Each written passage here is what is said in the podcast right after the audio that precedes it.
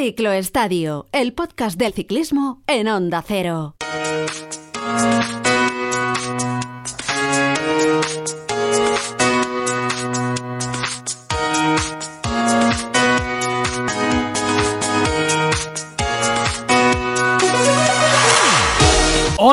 Amigos de Ciclo Estadio, bienvenidos a una nueva entrega con el inicio de temporada ya lanzado y en una semana con protagonismo para las carreras que se están disputando durante estos días en el sur de nuestro país. La Vuelta a Murcia, la clásica de Jaén que se ha estrenado en el calendario o una Vuelta a Andalucía que desde luego por participación asegura el nivel competitivo y también el espectáculo.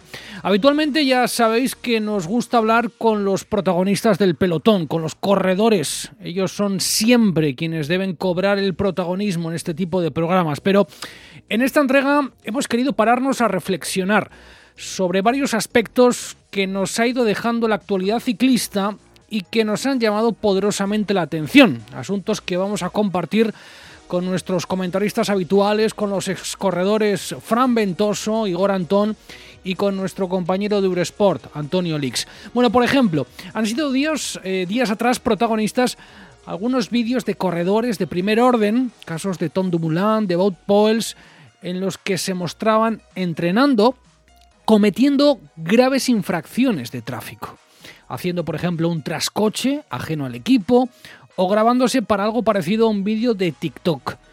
Y claro, cuando los ciclistas, profesionales y aficionados, se pasan, nos pasamos mucho tiempo y mucho esfuerzo pidiendo seguridad en la carretera y pidiendo respeto para esa necesaria convivencia con los vehículos y con el tráfico abierto, nos preguntamos hasta qué punto estos vídeos que se están generalizando en las redes sociales deslegitiman ese mensaje de unidad que se busca desde los estamentos ciclistas y también hasta qué punto los equipos y los patrocinadores deben empezar a tomar cartas en el asunto para penalizar y para castigar este tipo de conductas. Bueno, también vamos a hablar sobre el corredor del momento en nuestro país, que no es otro que Carlos Rodríguez, el del Muñecar, protagonista de la pasada entrega del ciclo estadio, que con una actuación soberbia en la comunidad valenciana se ha ganado a pulso poder liderar a una escuadra como Ineos en carreras importantes y más después del desgraciado accidente de Gambernal que priva al equipo británico de su principal jefe de filas. ¿Está preparado Carlos Rodríguez para optar a la general en grandes vueltas o todavía con 21 años resulta prematuro meterle en la quiniela de corredores con responsabilidad en cuanto a triunfos. Y luego tenemos el tema de las invitaciones para las grandes carreras. Hemos conocido las del Tour de Francia con Total Energies, con B&B como equipos invitados. No hubo lugar a una tercera invitación, como algunos esperaban. Así que, ¿qué va a pasar con la Vuelta a España? Va a haber solo dos invitaciones con cuatro claros aspirantes, BH Burgos, Caja Rural, Ken Pharma y Euskaltel Euskadi. ¿Quién se quedará fuera? Entramos en contenidos, subid con nosotros al ciclo estadio, bienvenidos, vamos a por ello.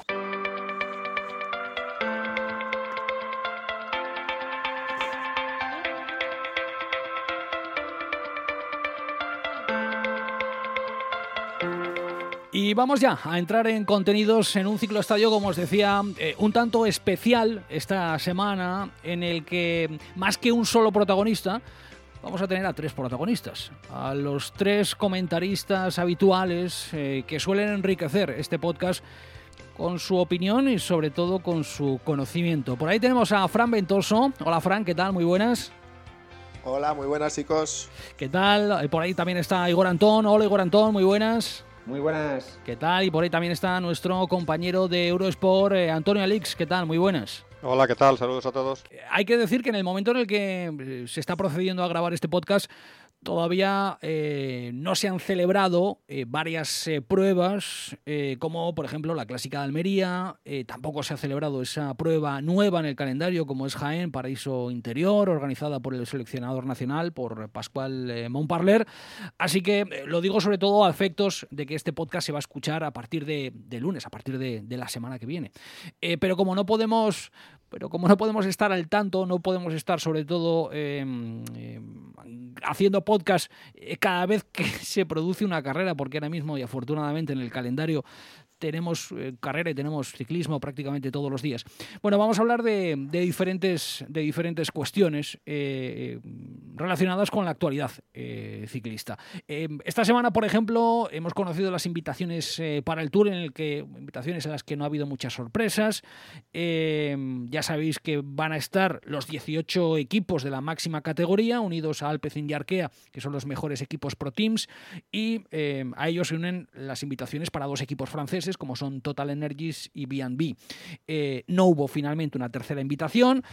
Pendientes estamos también de, que se conozcan las invitaciones para la próxima edición de la Vuelta Ciclista España. Se había hablado por ahí de la posibilidad de que hubiera una tercera invitación, eh, más allá de las dos habituales, pero mm, finalmente pues, la sociedad organizadora del Tour de Francia no ha tenido a bien eh, conceder esa, tercera invitación. Eh, ninguna sorpresa por aquí, ¿no, Antonio Alix? por, empezar, por empezar contigo con este asunto. No, no, con lo del Tour no hay ninguna sorpresa y, por desgracia tampoco ha habido sorpresa con lo de que ya sea en el Tour o ya sea en otras carreras siempre la invitación, por lo tanto máximo canguelo, por no decir palabras más claras, el que tienen que tener en, los cuatro equipos españoles de segunda, en los cuatro Pro Teams, eh, por, por, lo que va a pasar. cuando, cuando se abra el sobre, ahora que estamos con los Goyas y con los Oscar, pues cuando se abra el sobre, uff Miedo me da. Pues eh, Ken Pharma, Euskaltel Euskadi, eh, Caja Rural y BH. Esos son los cuatro. Claro, de winners serán dos y de losers serán otros dos. Entonces, los losers, los que no estén en, en, el sobre de los que entran, pues es un, un, desastre mediático y, deportivo para ellos. Mediático por, por, la repercusión para el patrocinador y deportivo para, para los ciclistas que piensan en, en, correr la vuelta. Es que se tome la decisión que se tome, eh, eh me da igual, Fran o Igor, ¿eh? Estáis tenéis abierto el micrófono. Eh, se tome la decisión que se tome, mm, va a ser injusta, probablemente, ¿no? Eh, Fran, por empezar contigo.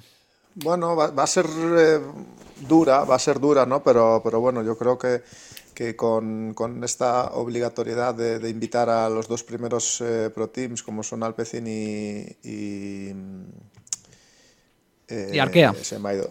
Y Arkea, que se me había ido. Bueno, que podía renunciar pues alguno de ellos, ¿eh? Ojo ojalá, ojalá renunciasen y que no puedan hacer las tres grandes, ¿no? que no tengan eh, equipo para hacer las tres grandes, eh, pero inevitablemente va a haber dos que se van a quedar fuera y, bueno, pues eh, ojalá esto sirva para que los sponsors pongan un poquillo más de poquillo más de dinero si quieren estar el año que viene y que el potencial de, los equipos que se queden fuera pues aumente para, para poder estar el año que viene. Igor.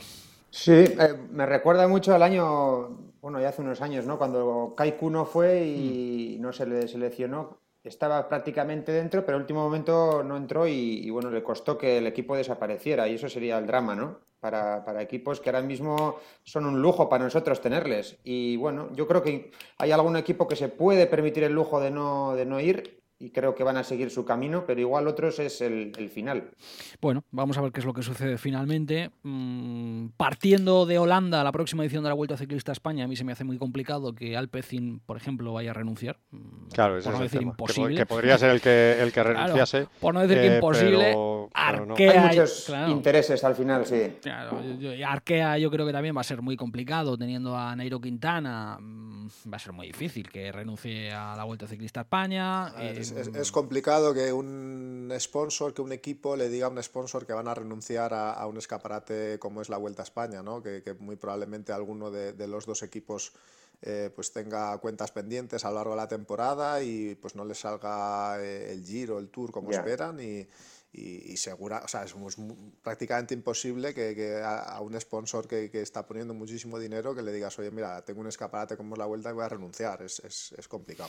Bueno, veremos qué es lo que sucede finalmente. Mm, yo creo que sobre el papel, y esto es más intuición, también algo de información, pero sobre todo intuición.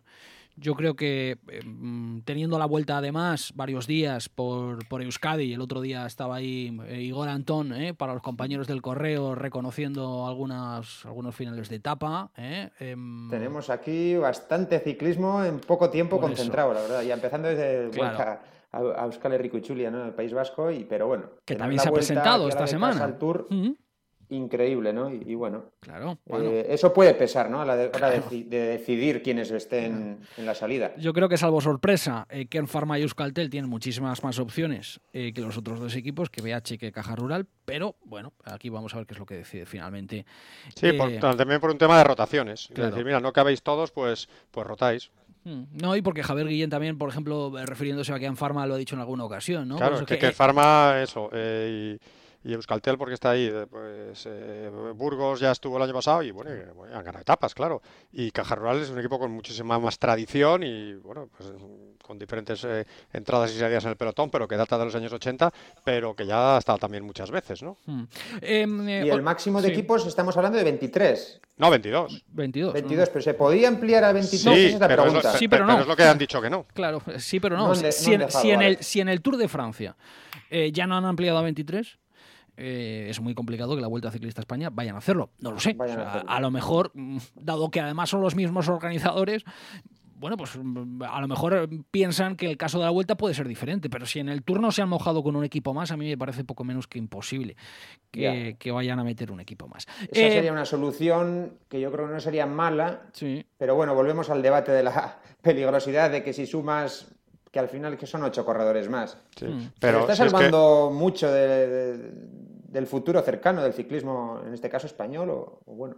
Es que, es que en Francia ha pasado con un equipo. Es que lo que has hablado tú antes del Kaiku, que es que no fue uno, fue dos años. Eh, el Kaiku, bueno, pues eh, aún mismo. Claro, estás, mm. hablando del caso que, ha pasado con el, el Delco, ¿no? Eh, por cierto, habéis hablado.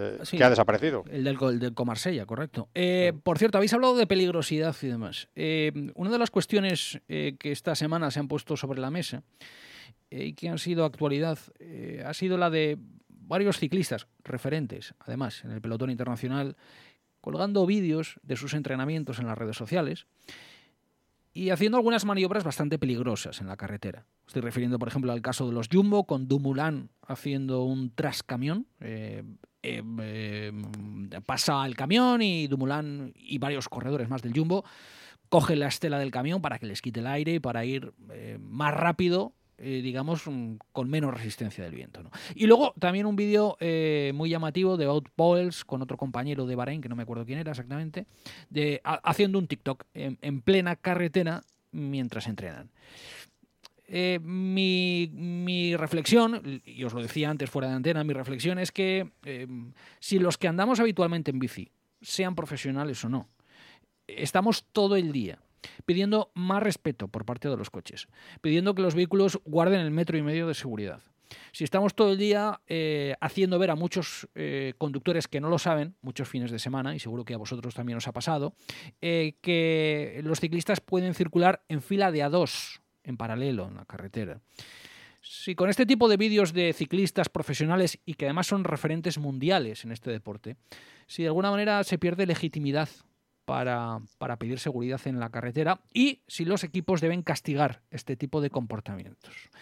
Eh, Fran, por empezar contigo con esto, porque me interesa mucho la, opinión de los ex profesionales aquí. Pues mira, como ex profesional te diré que hace muchos años yo también he hecho algún vídeo y alguna foto en marcha. Eh, y, y, a día de hoy también se iba sin casco, también, y a día de hoy lo veo una auténtica barbaridad eh, la cantidad de tonterías que se pueden llegar a hacer para las redes sociales, para un me gusta, eh, pero es que el problema no solamente está en que lo hacen los corredores, sino que es que equipos, los propios equipos, ponen publicaciones de sus corredores eh, en dirección contraria, haciendo que es que, que, no, que no te estoy diciendo que no se puede hacer un entrenamiento en el que se haga un trascoche, un trasmoto, pero no lo publiques. No lo publiques, me parece una barbaridad.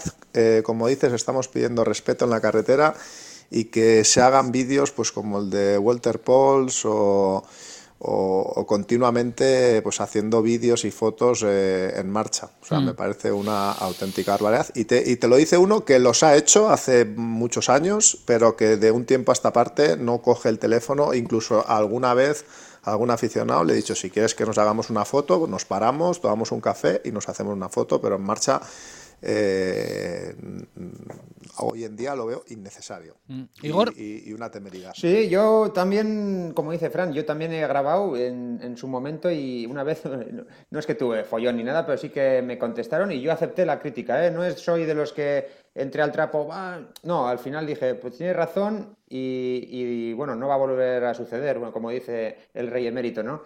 Pero sí, eh, hay que tener cuidado ahora con los tiempos que corren. eh, a la mínima eh, puedes salir mal parado, no tú, sino la marca y bueno, hay que tener mucho cuidado. Y luego que son esponjas, esos niños que están viéndolo y te van a copiar, ¿no? Una cosa de estas, pues que no solo lo hacemos o lo hemos hecho en ese caso los deportistas, ¿no? Ahí está mucha gente desde su propio coche haciendo locuras. Incluso ha habido quien, a quienes le han caído multas, ¿no? Por grabarse conduciendo un coche a, a todo meter. Pero bueno, eh, sí, lo que dice Fran, hay que, hay que tener mucho tiento. Si los equipos profesionales tienen que entrenar tras coche, pues luego cuidado con, con difundirlo. Claro, pero una cosa, ¿entrenas tras, tras coche o habéis entrenado tras coche o tras moto? Me da igual, ¿eh? Por- porque esto es algo que se hace. eh, o que los profesionales, si Claro, llega un momento sí, dado, sí. tenéis que hacerlo. Pero entrenáis tras, Es parte del trabajo, claro. Entrenáis tras coche del equipo. Quiero decir que va una persona conduciendo, eh, eh, va una persona conduciendo eh, mm, plenamente consciente de que lleva un ciclista atrás y sabiendo cómo se efectúan este tipo de maniobras. Claro, no, no, no, no, te pones detrás de un, de un camión o detrás de un autobús o detrás de un no sé qué, hacerlo, ¿no? Que es, que es a lo que, que es a lo que vamos y mucho menos publicarlo, ¿no? Porque este tipo de cosas se hacen con cierto control, Fran o Igor, me da igual. Sí, a ver, no solamente con las fotos, ¿eh? muchas veces mandas un mensaje, lo, he hecho alguna ocasión y te das cuenta que, un despiste en la bici eh, no tienes protección, ¿no? Al final no es como el motorista que va con un traje y el que sales mal parado eres, tú como deportista y como que, no tienes, como digo, no tienes ningún tipo de protección. Y, bueno, estas cosas eh, con los tiempos que corren, con la tecnología, con, bueno, con las redes sociales famosas, pues que al final eh, queremos difundir todo al momento. Igual estás en el grupo y no quieres quedarte a mandar que ese, men- que ese que, que mensaje, ¿no? Y estamos un poco, tenemos, eh, no sé, una visión de la vida yo creo que errónea, ¿no? En ese sentido estamos dando pasos para atrás en algunas cosas, tanto que se evoluciona, ¿no? Mm, Bueno, yo sobre todo me refiero a, a- a que son ciclistas que son referentes para todo el mundo. O sea, que, que esto No, y- luego, y, y- claro. y ama- aparte es que en este caso, aparte de la referencia, eh, si es que el que está quedando mal es el patrocinador y cuando hablas tú de que tienen que tomar los equipos medidas sancionadoras, no, lo que tienen que tomar los equipos es, eh, ya sea en las reuniones de principio de temporada o, o con los comunicados que todos los equipos tendrán, como todo el mundo, su grupo de WhatsApp o sus de Telegram, lo que sea, decir, coño, tío, Sí. no hagáis esto, no hagáis esto porque sale perjudicado el patrocinador y, y lo que está claro que vivimos ahora en un mundo que ha cambiado mucho en los últimos no 50 años, en los últimos 10, 15 años, eh, pues primero con los teléfonos que ya no son solo teléfonos, sino que es todo casi menos un teléfono, que os vamos a contar a, a vosotros y a los que os están oyendo, y con eh, encima eh, la, la esclavitud de las redes sociales. Entonces que Sí. parece que el que no publica cuatro cosas en un día eh, no ya no es, ya no está en el mercado. Entonces eh, no es lo mismo eso. un- estás parado, pues la parada típica del café o lo que sea, o al acabar y que, que hacerlo en, en marcha, ¿no? Entonces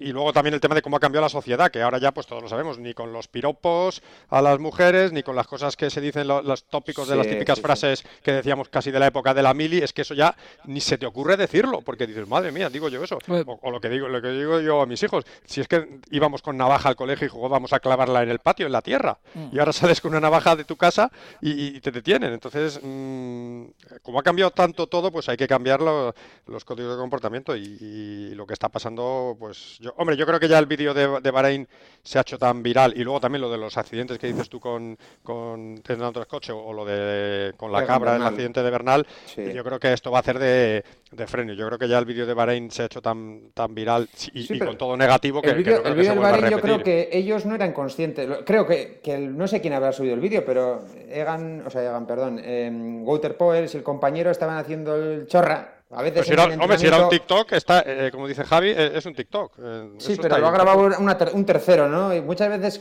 puedes estar haciendo en un momento dado algo puntual, creo que, que- que- que lo graba, pero es que es, pero, es- pero bueno, que al final tú, tú, como personas y humanos a veces puedes cometer, no te digo que ese error sea salvable, ¿eh? porque también estaban haciendo con un coche que venía de frente. Joder, es, que, ¿no? es que un coche, es que un coche Joder. les, les afeitó, ¿eh? Y claro, el Sí, coche encima se llevó el susto, el del coche.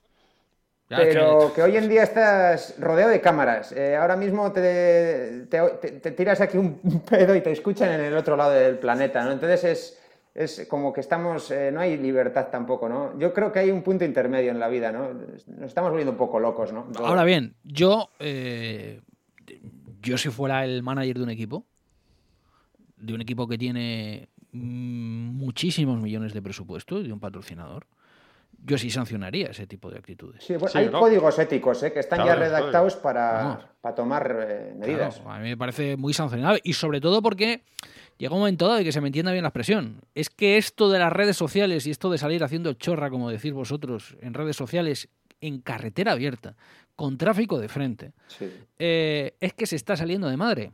Sí, Es sí, que se está saliendo de madre porque eh, eh, se Pero- está poniendo de moda a ver quién hace el vídeo. ¿eh? Claro, a ver O sea, quién hace el vídeo más estas, chorra. estas dos, estas dos circunstancias, el desgraciado accidente de Bernal, bueno, y la milagrosa recuperación, que, que va el tío sin Mm. Ahora vamos con ello. sí. Eh, y, y lo del vídeo, sobre todo el de el de Pols, aparte que el propio Bernal días antes del accidente se le grabó también adelantando un camión, de un molén. Yo creo que esto ya quiero creer que después de esto se ha tocado techo y ya no se van a, a publicar estas estas cosas. A mí, viendo el nivel eh, de presencia que tienen las redes sociales en la vida diaria y cotidiana de todos, pues tengo mis dudas.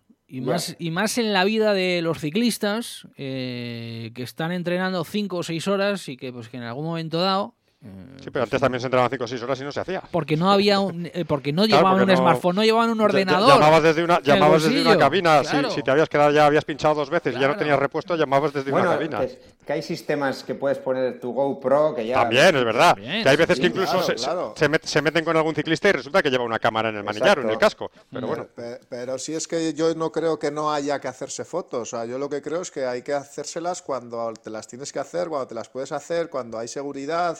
Si quieres, eh, pues, pues puedes tener hasta una persona que te haga las fotos. O sea, lo, Un lo que no puede ser es que vayamos con la bicicleta, eh, con el móvil, haciendo fotos, stories, eh, siete stories de un entrenamiento. Bueno, no es necesario. O sea, es que es, es estúpido siete stories de un entrenamiento, las siete en bicicleta grabándote con el móvil. Yo No, creo no- que, ya no solo es eso, ¿no? Nosotros hemos ido cambiando la mentalidad. Y me acuerdo de los primeros entrenamientos cuando pasé a profesionales o en aficionados, respetábamos menos también, ¿no? Los semáforos, según cuáles, a lo mejor, pues, "Ah, está en ámbar o vamos a decir que incluso, va, como no viene nadie, pasamos, ¿no? Y a veces esas cosas hemos ido limándolas, ¿no? Ya los últimos años eh, intentábamos tener, porque también somos espejo, como decía, ¿no? De esos Claro, niños que están es que ese es el problema. Es que ese es el problema. Pero, pero, hemos eh, sido bastante piratas en algunos momentos. Igor, no solo de los niños. Es que no solo de los niños, de, Vamos. de- de personas que no son niños precisamente, pero que salen a, a entrenar en bici muchísimos días. La postura de esa, Claro. Sagan ¿no? Eh, bajando fueron en, La, en la esa postura del bicho bola famosa, ¿no? O- También, pues, tal. bueno, no sé, eso en competición, es competición. Yo Bueno. tampoco sé si estará para prohibirse, ¿no? Pero hay muchas cosas, ¿no? Sagan haciendo caballitos, todo el mundo quiere hacer caballitos y te caes y, y- y clavícula o... Hmm. Bueno, Bueno, eh, por cierto, hable, ha hecho Antonio Lix alusión al vídeo de Gambernal, a- de su milagrosa recuperación, eh, porque verle andando por sus propios medios ha sido recibido con alborozo y con alegría, desde luego, por toda la comunidad ciclista, especialmente por toda la comunidad ciclista que ha seguido muy de cerca eh, los eh, partes médicos que, iban da- que iba dando diariamente la clínica en la que Egan Bernal eh, estaba, estaba ingresado. Esta misma semana también se ha visto el vídeo del momento del accidente de Egan Bernal. Eh, y, Uf, con- sí, sí. y me- es un vídeo en el que es una recta y Egan directamente se come el autobús, no le ve. No ve el autobús. Eh, el autobús está parado y Egan se empotra contra el autobús. Eh, con lo cual también esto ha dado pie a otra nueva polémica, ¿no? Eh, que yo no sé si, si es tal, que es el de, eh, más allá de que uno en la bicicleta, si no está mirando hacia adelante, cualquier despiste lo puedes pagar muy caro, pero sobre todo mm, relacionada o esa polémica relacionada con los entrenamientos contra reloj. Algún ciclista eh, profesional sí que ha hecho alusión a que entrenar las contrarreloj en los últimos tiempos, las, las cronos individuales, se ha convertido más peligroso por la posición, porque vas muy abajo, eh, porque se va muy rápido. Que hace, hace, 25 años. A eso os voy, a eso os voy. Si eh, realmente entrenar las contrarreloj individuales son en carretera abierta, es más peligroso que salir a entrenar ya de por sí todos los días con carretera abierta. Eh, Antonio. Hombre, por supuesto que es más peligroso y, y no solo por los profesionales, sino de la de cantidad de trialetas de larga distancia que hay, que, que Fran también en nuestra zona conoce a muchos y, que se ponen en la grupeta con la posición de, de contrarreloj y digo, joder, que esto no, a mí no me gusta un pelo, ¿eh? ¿eh? incluso ni siquiera yendo el primero. Entonces, pues evidentemente es más peligroso, evidentemente hay que hacerlo. También es verdad que, parte de esos entrenamientos de contrarreloj se pueden hacer en, el rodillo inteligente, que coges la misma postura que vas en la misma bici, pero está claro que hay que tomar precauciones y eso como no está legislado, pues ahí sí que tiene que estar eh, el sentido común y el decir, oye, pues cuando estoy entrenando con la cabra, para empezar, ¿para qué vas a ir en grupo? Si cuando vas a ir en la cabra, ya sea un triatleta Ironman o un profesional, vas en solitario excepto la contrarreloj por equipos, que esa la suelen entrar en circuito, ¿no? Pero, pero entonces, pues coño, ve un sitio que esté despejado, ve tú en solitario y, hazlo con, muchísimas precauciones. Lo de Gambernal fue auténtica mala suerte. También Colombia a lo mejor es diferente que, España y otros sitios, pero lo de convertir en autobús, pues que levante la mano al que no le ha pasado y que a veces lo ha salvado y otras veces no, ¿no? Pero fue un caso de, pues de mala suerte, pero claro, también te compras más papeletas. Entonces, bueno, pues pero bueno, que también... en este, pero en este, en este caso, Antonio, no es más peligroso, simplemente uno no, o sea, uno, uno, no se pone a entrenar una cabra con la cabra por mitad de la castellana. O sea, tienes que buscar una carretera claro, claro, claro, claro. A, ese, a, ese, a ese entrenamiento y es lo mismo que ir con la otra bicicleta, lo único que tienes que ser muy consciente de lo no, que llevas no ves, entre manos, a la no ves bien y no, y, no, llevas los frenos a la, tan la a mano. capacidad de reacción es, es menor al final. Hasta que reaccionas siempre tardas un poco más. Claro, lo que hay que elegir es una carretera en la que sabes que tú puedes hacer una serie de 10, 15, 20 minutos eh, sin tocar el freno, sin eh, rotondas, sin semáforos. Eh, que, ya, pero yo, por ejemplo, profesional para todo. Que he tenido la ocasión y la suerte, bueno, y todavía hoy en día de vez en cuando que viene Jonathan Castroviejo, ¿no? Un especialista loco de esto y, y, que es buen, bueno, bueno, no, lo siguiente, ¿no? El campeón de Europa. Y él, aparte de entrenar específico, él salía con la cabra un entrenamiento normal. O sea, iba, iba hacia sus 100 kilómetros con la cabra y, nos acompañaba, íbamos con él, bueno, y él a veces hacía un tramo de serie, pero el resto en la cabra. No me digas si es efectivo tantos kilómetros, pero mal no le fue. Mal, no le ha ido a bueno, Castro Viejo. Él iba allí acoplado y luego de repente relajaba la musculatura y se ponía, bueno, no es, no es, no es que sea muy cómodo, aunque vayas agarrado arriba. Y, y bueno, sí que es cierto que, la capacidad de reacción yo creo que es menor y tienes que estar a lo que estás. Por eso elegir un recorrido. Ya si vas a hacer algo específico, vete a una zona sin tanto tráfico. Hmm. Sobre todo porque eh, se va más rápido, con la cabra vas más rápido. Eh, y no tienes los frenos, como tú decías ahí, ¿no? Tienes que quitar las, las manos de la cabra y bajarlas al manillar y frenar, con lo cual se pierde capacidad de reacción. Con lo cual estamos de acuerdo en que lo que es fundamental es la elección de la carretera, eh, elegir Totalmente. elegir dónde vas a entrenar la crono, ¿no? Y no hacerlo en un espacio donde haya muchos coches o donde pueda haber coches, pero bueno, en fin. Eh, milagroso lo de Bernal, vamos a ver cuándo regresa, ¿no? Si, puede regresar. hubo, un día de unas fotos que estaba apoyado en los médicos o en los cuidadores eh, dices, bueno, pues será que le tienen ahí a caballito, pero luego es que se la ha visto andar. Y yo ya, que yo tuve una de esas gorda, me quedé acojonado. Digo, pero que rompió 20 huesos, ¿eh? No hay, ahí, es nada. 20 mm. huesos y algunos que son fémur, hablamos de, de la columna vertebral. Es que simplemente que, que, el médico te dice que no apoyes, o sea, que vas apoyando poco a poco y que primero tienes que pasarte muchos días en una piscina de estas que, cubre por la tripa eh, haciendo un mínimo apoyo. Eh, y, él, en cambio, andando despacito, pero andando. Entonces, bueno. Veremos a ver si es capaz de volver a su, bueno, primero a, competir, que eso ya son mm. palabras mayores, y a rendir como antes será difícil, ahí está el ejemplo de Front, pero que somos de, bueno, me incluyo, ¿eh? que también he tenido lesiones, como vosotros seguramente, Fran y Alice, pero somos de otra pasta, me refiero a que, joder, es milagroso. Cualquiera de la calle eh, todavía estaría en la cama y sin, vamos, aunque te opere el mejor cirujano.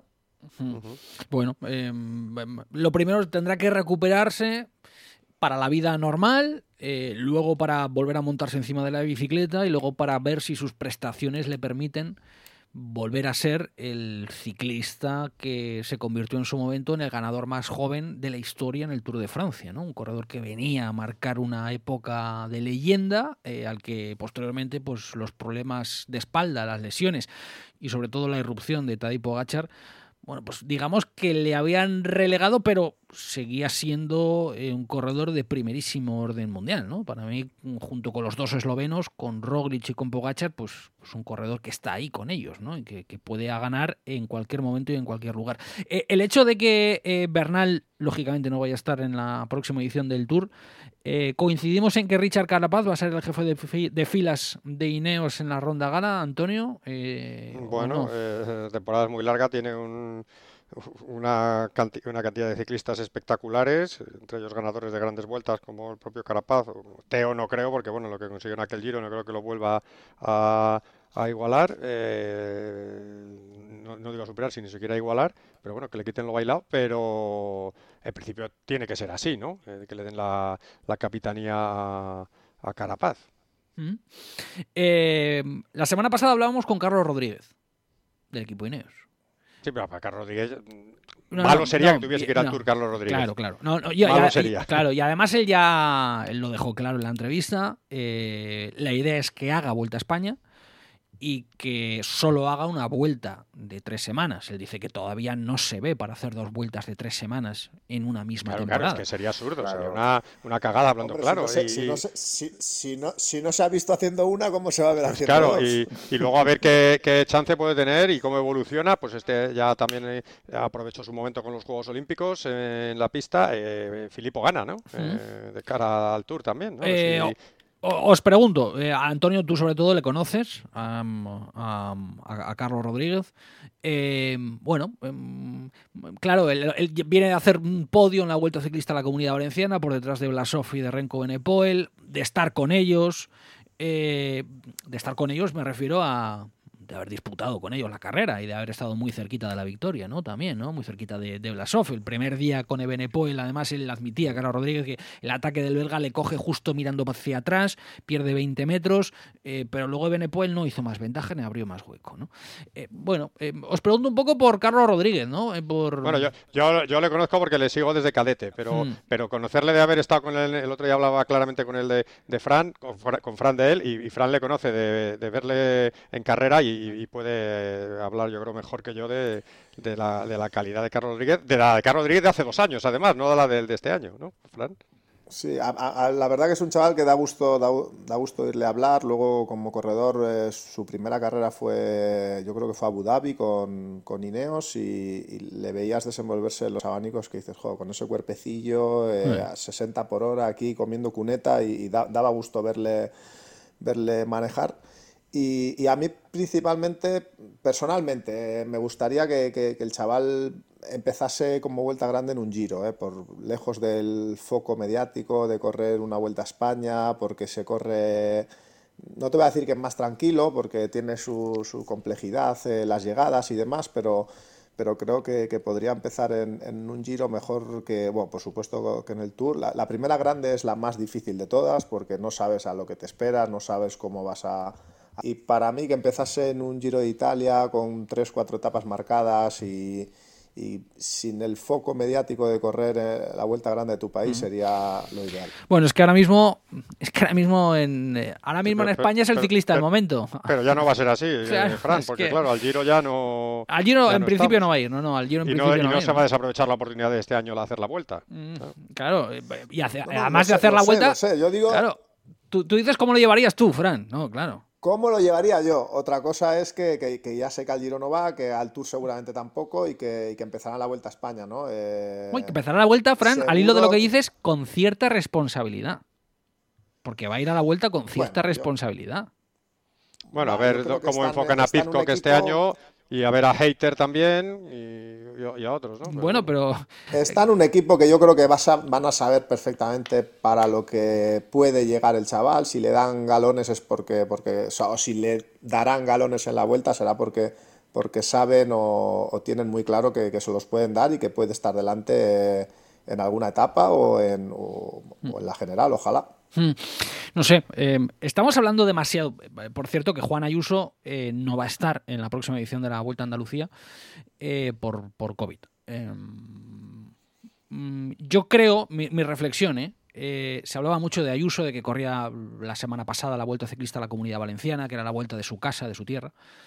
Yo creo que lo mejor que le ha podido pasar a Ayuso es haber cogido el COVID, francamente lo digo como tal. Porque Estamos corriendo mucho con. Claro, a, eso, a eso voy. ¿no? tenemos tantas ganas, tenemos tantas ganas que. y, termino la reflexión. Digo que lo mejor que le ha pasado a Ayuso eh, ha sido eh, no haber disputado em, con los primeros la vuelta a la comunidad valenciana, aunque hizo un muy buen papel, eh, por cierto. Hizo buen papel. Otra cosa es que no estuviera con Blasov, que no estuviera con Carlos Rodríguez el, el día del balcón de Alicante, etc. Pero que lo mejor que para quitarle presión le ha podido suceder a Carlos Rodríguez, a, a Juan Ayuso, perdón, lo mejor que le ha podido suceder es mira, ha cogido COVID, mm, no estuvo disputando el podio en eh, Valencia, no va a estar en Andalucía. Bueno, y luego la temporada vuelve a empezar. ¿no? Eh, si estamos corriendo mucho, que es a lo que voy yo, con las posibilidades de Carlos Rodríguez, que ilusiona muchísimo y más después del podio que ha hecho en Valencia, sobre todo por la manera de correr. Eh, si estamos corriendo mucho con estos chicos, Igor, te pregunto, ¿o no? Yo para mí hay que no hay que ir despacio si se puede, si se puede correr, ¿eh? no quiero decir eso, pero no vamos a adelantar capítulos que todavía no han llegado, ¿no? Ya estamos pensando en la vuelta, que todavía faltan cuántos, nueve meses para que corra el chaval. Pues bueno, eh, hay, que, hay que ir paso a paso, pero firme. O sea, el siguiente paso, si ha hecho tercero, en, por ejemplo, Carlos en vuelta a Valencia, que es un para mí un resultado buenísimo. Con corredores que ya saben lo que. Sobre todo viendo los que había. Aquí, Con los corredores que venían por detrás, ¿no? Y bueno, al final, ese es el paso que ha dado para mí, que, que muchos les cuestan años llegar ahí, ¿no? Y a partir de ahí, vamos a ver, yo creo que el Ineos ya tienen suficientes, bueno, gente que analiza los datos, preparadores, y van a ir viendo hasta dónde le pueden apretar o no, y que tiene todavía toda la carrera deportiva por delante si, si se le aprieta demasiado, que pueda llegar más lejos, yo creo que, para mí es error. Hay que apretar siempre con tiento. Y a partir de un momento es cuando hay que decir, ahora ya toda la carne en el asador, ¿no? Hmm, pues, eh, como puede ser ahora con, con Renko, con corredores que ya van haciendo etapas. Por lo pronto, por, lo pronto en Andalucía va, a ser uno de los favoritos, porque además es la carrera de su que Carlos no, no se le está apretando, es que Carlos ya lo vale, o sea, y aparte que, que, bueno, que como lo sabe lo vale, pero, pero nuestra audiencia que, es, que ya es muy entendida es que ahí están los números y, pasó con Renko y, ha pasado con otros y si es que si te puede pasar como a Mikel Landa no que ahora me, me, acuerdo de Mikel porque ha habido pues muchos comentarios. Pero es diferente lo de Mikel Landa. Es diferente, ¿eh? pero me refiero a que Mikel ha hecho lo que ha hecho, hay que valorar también, ¿no? Todo el, bueno, se, se esperaban más en muchos momentos, por supuesto. Que el, que el, listón se lo ha puesto muy alto, por supuesto. Pero, ah, pero, vamos a pero Igor, de cada, en, el caso, paso, ¿no? en el caso de Mikel, el primero que se puso el listón tan alto fue él. Claro. Exacto. No, no, el, primero que decía, no, yo vengo a ganar el Giro o yo voy a intentar ganar el Tour. Era él. Y, quien fue tomando además decisiones eh, de cambios de equipo y demás a lo largo de su carrera deportiva fue, él en función de lo que él consideraba que era mejor para sus intereses hmm. y para su objetivo que era ganar una grande, que era ganar el Tour, el Giro, la Vuelta en función de la temporada. ¿no? Pero, fue, fue él el primero que se, que se de alguna manera mm, asumió gustosamente la presión. Oye, y está muy bien, porque habla de un, corredor de personalidad. Ambicioso, ¿no? no eso es un valor muy importante también, pero... con mucha personalidad y que tenía muy claro dónde quería, dónde, quería llegar o, lo que quería o hasta dónde creía él que podía llegar. Hmm. Pero bueno, en el caso de estos, ellos pueden llegar a superar... A ver, por partes. Y llegar más lejos que, muchos, ¿no? Eh, pero el proceso yo creo que en una carrera deportiva al final puede condicionar, ¿no? Y los inicios hay que, hay que saber llevar para que el recorrido ciclista también sea más largo, ¿no? Porque hablamos de Valverde y es un caso excepcional, ¿no? Pero corredores que, ojo, puedes llegar a, a, tener una presión excesiva en esos años iniciales que luego, pues bueno, la madurez va a llegar. Pero, en, el caso, pero en el caso de Carlos Rodríguez ya no es tan inicial. Ya, es, muy maduro, ¿eh? Lo que se puede, como decía Frank, que, su, a la hora de hablar, de expresarse delante de la gente o cómo analiza las cosas, pues es de, gente de más, más veteranía, ¿no? Pero es que es tercera, Antonio es tercera temporada en Ineos. Claro, es que yo creo tercer año, que, a, ver, que es un chaval que es muy joven, vale, pero que como también lo demostró de lo maduro que es sacando las notas que con selectividad, empezando ingeniería, eh, como siempre decía contador, aunque bueno, Alberto no estaba ahí, pero decía, me, lo, me, lo, dicen los directores del equipo, que vuelven de las carreras y, todos vuelven, como es lógico, con el teléfono viendo cosas y este vuelve con los apuntes hmm. en el coche. Entonces, eh, que eso es verdad. Entonces, eh, yo creo que ya se le puede exigir en esta vuelta a España no salir a ganarla, pero sí salir a, a, ser. Como líder, sí, sí, directamente como líder. la, madurez que tiene física y mental Carlos Rodríguez, pues es la madurez de un tío de, de 24, no de un tío de 21. Entonces, mm, ¿por qué no se le va a exigir? y, yo creo que no le, no, le va a quemar su carrera deportiva. Sí, no, y está en el mejor equipo ahora mismo para mejorar. O sea, eso tiene la fortuna de estar en un Ineos con esa edad y encima por carambolas, pues mira, si no está Egan, si Carapaz se centra, joder, pues vas a tener eh, la universidad en tu propia. Para tener todo para él. Claro, para él es una puerta que se abre. Eh, bueno, eh, porque el destino es así. hay un líder menos este año, que es por una cuestión de. Por una, desgracia, ¿no? Que es lo de Gambernal. Hay un líder menos. En cualquier caso, vamos a ver, como decía Antonio, ¿no? Tiene que aprovechar la oportunidad, eso sin duda. Hombre, y sobre todo que, el tren pasa, ¿eh? Una vez y mira, menos mal que Ganga no es aquel tour, porque imagínate que si no, pase lo que pase, Gamba va a quedar como el primer colombiano que haga en el tour y, veremos si no el, el único. Entonces, mm, que hay que aprovechar las oportunidades. ¿eh? Está claro. Bueno, y que en el caso de Carlos, insisto, hablamos de tres años ya en el pelotón profesional, de haber asumido responsabilidades. Eh, para mí fue clave, por ejemplo, el año pasado, lo he dicho más de una vez, ¿no? La Vuelta a Gran Bretaña. La Vuelta a Gran Bretaña, una carrera británica, en un equipo británico como Ineos, con un corredor británico como Ethan Hayter, que estaba optando a la clasificación general, y como a dos semanas del Mundial, Carlos Rodríguez es capaz de controlar a un pelotón en el que te iban tirando como, como búfalos los Alaphilippe los Van etcétera, etcétera, etcétera, los Ebenepol, bueno, etcétera. No sé, es el tercer año y yo creo que estamos en otro nivel de madurez en el ciclismo profesional que Juan Ayuso, que sí que disputó parte de la temporada pasada, pero claro, es que Carlos Rodríguez Antonio tiene un año y medio más en el pelotón profesional, en el, en el Pro Tour, en el World Tour, como se le llama ahora, eh, que, Juan Ayuso. No sé si, ¿no? Eh, eh, y año y medio se nota mucho ahí, ¿no? Digo yo, Antonio. Sí, sí, sí, por supuesto. Eh, son, aparte que son corredores, yo creo, diferentes, ¿no? Pero, pero, bueno, mm, bueno, que... está, que hay que esperar acontecimientos hmm. que, y yo creo que no, no, no, va a ser un problema para su carrera deportiva ya afrontar la Vuelta a España este año con, con 21 años y, luego, pues bueno, que, que, sea lo que sea.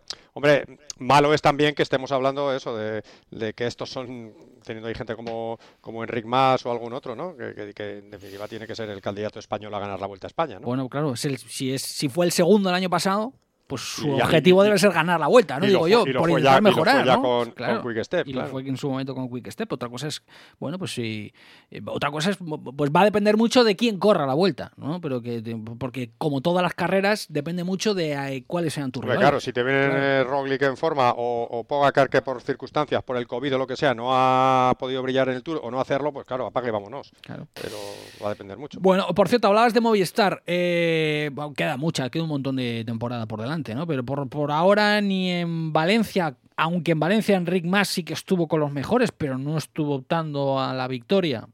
Valverde sí que se le vieron un par de ataques por ahí, ¿no?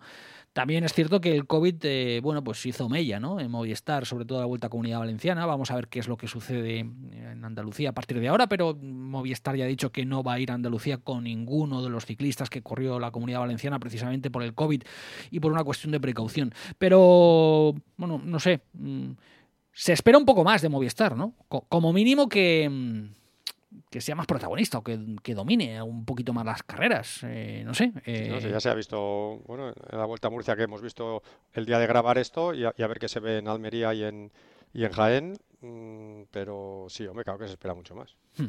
Porque por ahora se les ha visto muy poquito, no sé. hombre, se ha visto, se ha visto a Valverde, claro, que, que es el genio de la lámpara. pero, pero claro. Hombre, hay nombres nuevos que, que, yo creo que pueden marcar mucho y yo tengo mucha esperanza, sobre todo el del de mi tierra, ¿no? Alex Aramburu eh, ya el año pasado dio un paso bastante grande. eh, el sustituto, que no es tanto, pero Iván Sosa, de sustituto de Superman un poco, de ese país colombiano, ¿no? Y bueno, eh, hay, hay mimbres, lo que pasa que, como decía antes Frank, que también, eh, joder, los años que hemos tenido, pues mira, cuando estaba Landa, Nairo, Nairo en su plenitud, en los mejores años, con un Valverde todavía que estaba disputando las podiums en las grandes, o sea, es que no puedes comparar, ¿no? Yo creo que no llegan a tanto este momento. Entonces, bueno, tienen que salvar los muebles y cuidado porque los puntos también, que los famosos puntos... Bueno, hay que descensos este año, hay descensos este año, claro, cuidadito, ¿no? Con estas cosas. Yo creo que Movistar está, está en un momento de, transición, ¿no? Eh, ha tenido pues eh, un par de años con gente muy joven en la plantilla, este año, como hablábamos en un podcast anterior, eh, yo creo que ha fichado muy bien, ha fichado pues... Aramburu, a Oscar Rodríguez, pues gente con, con, con mucho músculo, con mucho nivel medio y, seguramente que, los resultados llegarán, ¿no? En cuanto se engrase un poco la, maquinaria y tal, sí que es verdad que en estos primeros carreras de la temporada no están a la altura que, debe estar un, un World Tour Team, pero pero bueno, eh, confío en que con el paso de las carreras eh, todo, vaya, todo vaya un poco más a, su sitio y sean un poco más protagonistas. Tenemos pendiente de coger la bicicleta e ir a hacer ahí un reconocimiento de las llegadas de la vuelta eh, a, Bilbao, que como ha dicho Igor Antón, está tan de moda. bueno, está de moda Bilbao y Euskadi, por, la, por la llegada de, de, la vuelta y la salida del Tour de Francia el próximo año. Ha presentado, por ejemplo, la Ichulia también, ¿no? La Vuelta Ciclista del País Vasco ha presentado a, presentado su recorrido, va a acabar en el tradicional puerto, en la tradicional subida de Arrate, que hay que hacerla dos veces, ¿no, Igor? Pero eh, todas las etapas en línea, la, primera crono es en Onda Rivi, eh, pero todas las etapas de línea eh, acaban arriba, acaban en alto. O sea, aquí la Iseca ha dicho cuesta para arriba y cuesta para arriba, ¿no? Vamos. Hablando de la empresa de Orbea, en Mayavia, bueno, hay, hay etapas, como siempre, rompepiernas, pero que se acumulan un montón de metros. No son, dices, no son etapas de, de montaña, joder no son de alta montaña, pero son muchísimos metros de ascensión y todo el rato ratonero, carrera muy nerviosa, ¿no? Y con una participación siempre de lujo, ahí con Roglic, eh, Pogacha y bueno, pues una, gozada tenerlo aquí al lado de, la puerta de casa. Mm, está bien, pues nada. Además es la primera carrera World Tour eh, del año y siempre se va, se va muy rápido. Los Yo la he corrido pocas veces, no estaba siempre en clásicas, pero los corredores dicen que se mueve una auténtica barbaridad de vatios para estar en el pelotón, eh, algunos solamente. Y, si es que se juntan también clasicómanos que, vienen preparando ya las clásicas de Ardenas y bueno. Mm. Suele ser, suele ser una carrera en la que, como dice, como dice Igor, ¿no? que por eh, recorrido, eh, para arriba, para abajo, carreteras estrechas, en la que hay muchos nervios, eh, que la participación siempre suele ser pues, pues muy muy buena siempre. Y, pero, pero perdona, te, te, corrijo con cariño, has dicho la primera World Tour del año, pero ah, nombre, antes estaba Emiratos Árabes, París-Niza, No, por aquí, él dice aquí, ¿no? Volta a Cataluña. Eh, Volta sí que la han metido. Eh, y además, eh, bueno, parte van a hacer Volta para hacer... Decía de la tierra, ¿no? De, un, nivel brutal. Sí, sí, sí. En, España suele ser de, la primera. De, las primeras y, de las que más rápido se va, ¿no? No, no, eso está claro. La primera por etapas, correcto. Bueno, en fin, que ha sido un auténtico placer. Que, justo cuando estén leyendo, escuchando esto, digo leyendo, escuchando este podcast, precisamente la primera de lo que es la primera división del World Tour es Emiratos Árabes, que, que daremos en Eurosport y y, a ver también qué gente va ahí, porque ya sabemos que también es una carrera en la que se va toda mecha y aparte, sea Emiratos Árabes tenga o no tenga la tradición de País Vasco, de las clásicas o lo que sea, como bien habéis dicho, como hay ascensos y descensos, los puntos valen lo mismo, sean los, en los Emiratos, que sean en Mañaria, que sean donde sean y, hay que ir a cuchillo. Antonio, pero no tiene, no tiene nada que ver la carrera como se puede correr en Abu Dhabi, en Emiratos, como se corre en País Vasco, por carretera, por No, no, claro. De cara, no, me refiero de cara al, al espectáculo del espectador, no, pero que de cara a ya la presión que metan los equipos, allá van con, el gancho. ¿eh? Pero es que no hay la, en, UAE, por mucho que sea World Tour, no hay la tensión. Ahí son carreteras de seis carriles, no hay la tensión que hay en País Vasco. En País Vasco, como no llegues a, un puerto entre los 30 primeros. La colocación. sí, eso sí, eso sí. Pero el ansia de ganar y, el de venirse ya con victorias por los que puntos, los puntos son el prestigio, los puntos son los mismos. Sí, los puntos son los mismos, pero lo que dice Fran, la colocación y los nervios, y buscar la posición y llegar bien colocado. No, lo, compares, claro. En fin, eh, chicos, ahora sí, eh, un auténtico placer. Eh, lo iremos contando, lo iremos viendo y, lo iremos comentando, que es un auténtico lujo. Fragmentos Igor, Igor Antón, Antonio Lix. Muchísimas gracias a los tres. Un abrazo. A ti. Vale, un placer. Hasta la próxima.